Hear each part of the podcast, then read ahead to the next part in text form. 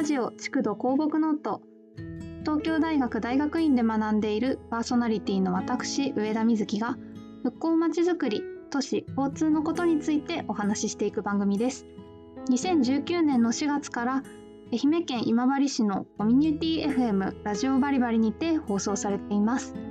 復興現場の声を交えつつ皆さんのいつもの暮らしの中で自分の街のこと防災のこと事前復興のことを考えるきっかけになればいいなと思いながらお届けします。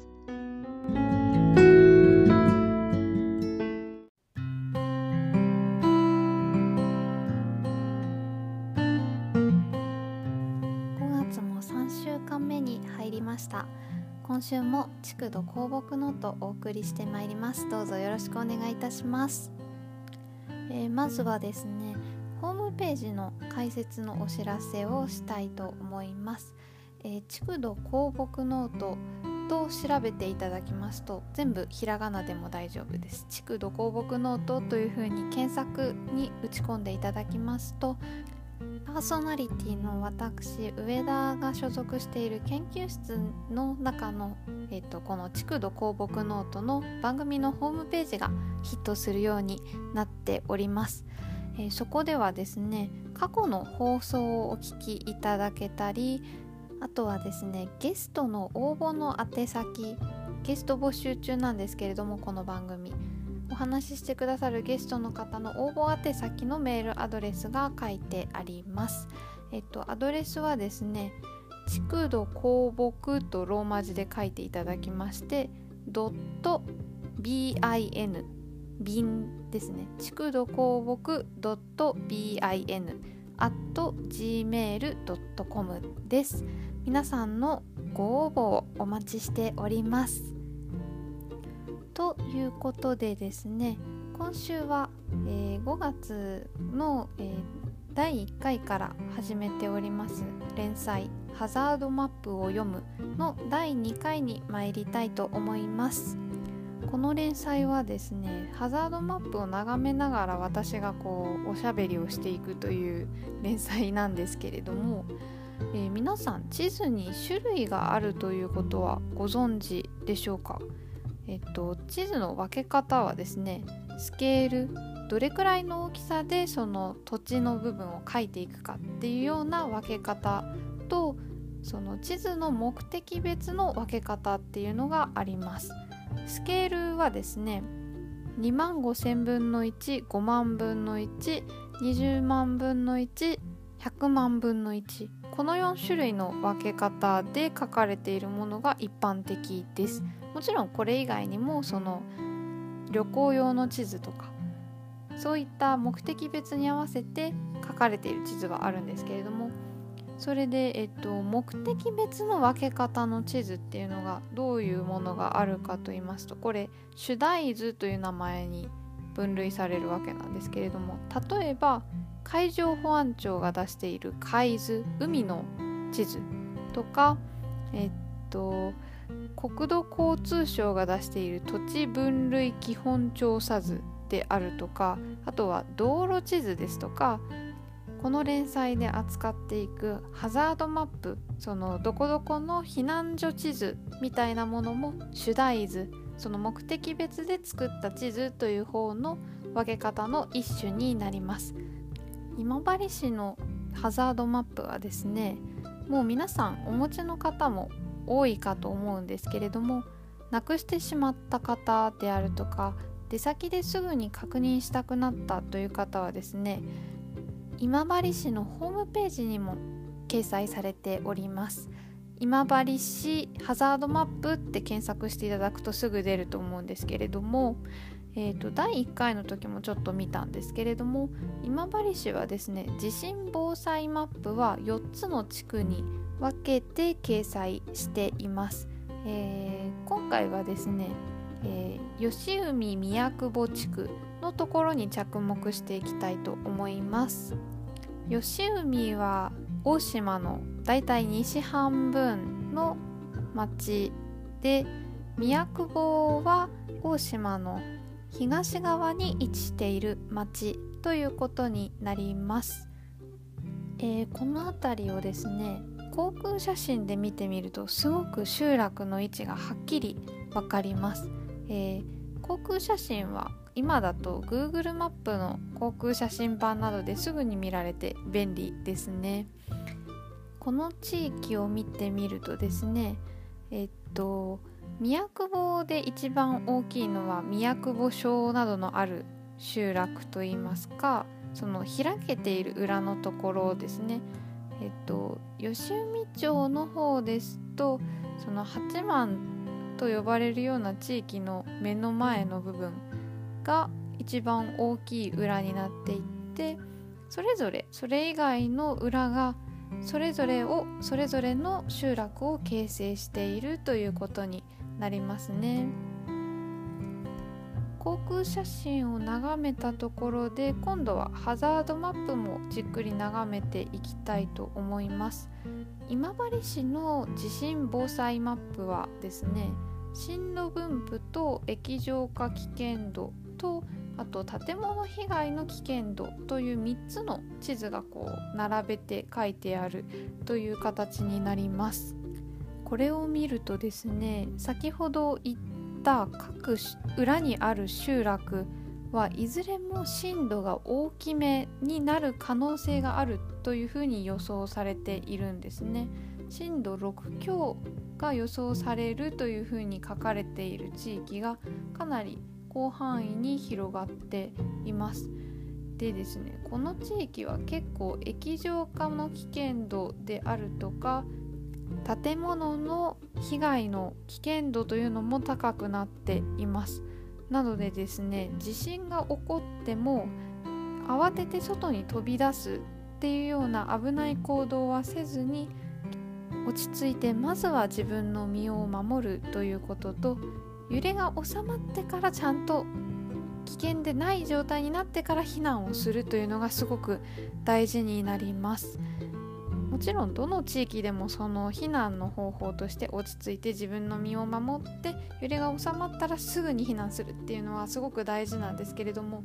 そのハザードマップをあらかじめ見ておくと自分の地域がどういう地域なのかっていうことをじっくり考えられるようになるのですごく重要だと思います。それでですね一度揺れが収まってから今度は津波が来るかもしれないので避難しなければならないわけなんですけれどもじゃあ津波防災マップはどうなってるかというふうにいきます。言いますと、えー、吉海地区と宮久保地区別々のマップで書かれています。こちらも開いてみましょう。マップを開くとですね避難所と一緒に津波の浸水域え浸水深が着色されているということで浸水した深さ、えーと、地面から見ると高さになるわけですけれどもこれが色塗りで示されているということになります。えー、先々週のですねこのハザードマップを読む連載の1回目の時に避難所の種類についてちょっとご案内したんですけれども皆さん覚えてらっしゃるでしょうか？ここに書かれているのはですね避難所というものと一時避難場所というのが2つの種類書かれています。一時避難場所というのが一時とついていますので地震発生後すぐに逃げていく先ということになります。これですね津波の時には使用不可というものがありますので十分注意してください。で、えっと、一時的に避難した後えー、避難所とだけ書かれているところに行くことで生活再建のためにその場所で暮らすことができるというような場所になります。えー、例えばですね宮久保の辺りの宮久保の一番大きい集落の宮久保町宮久保で見てみると、えー、宮久保中学校小学校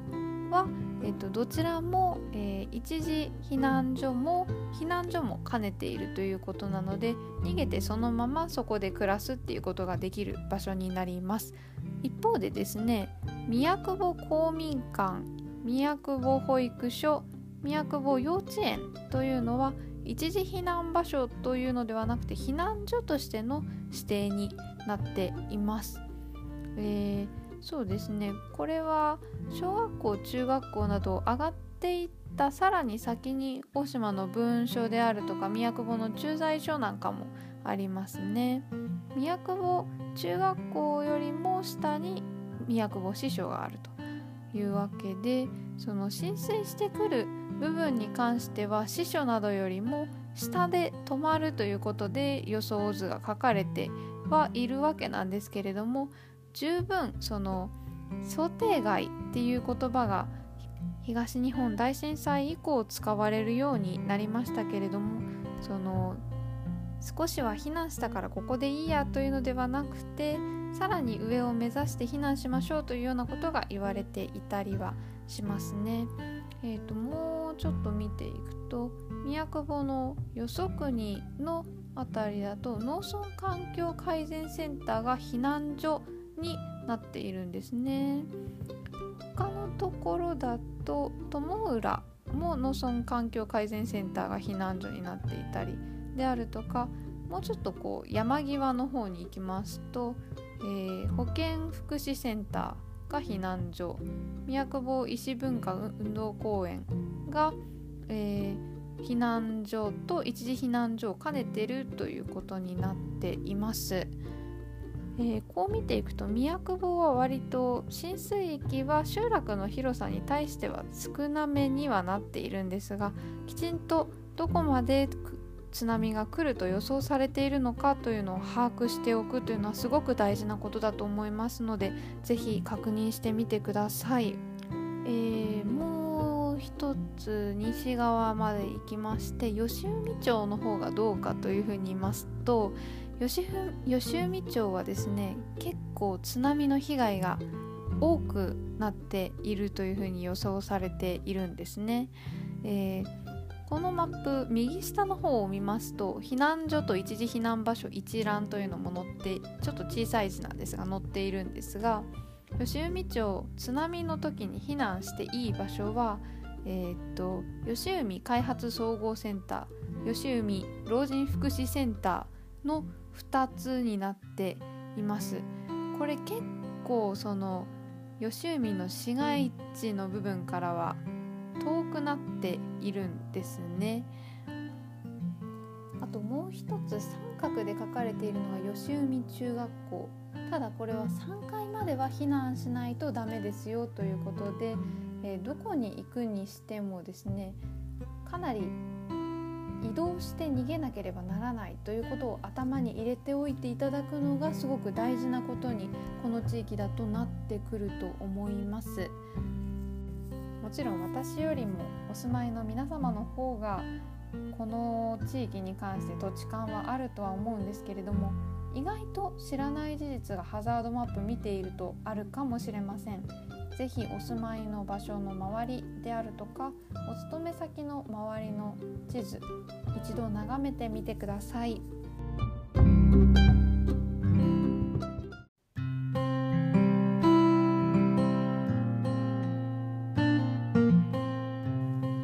築土構木ノート本日はハザードマップを読む連載2回目の、えー、吉海と宮久保地区お送りいたしました。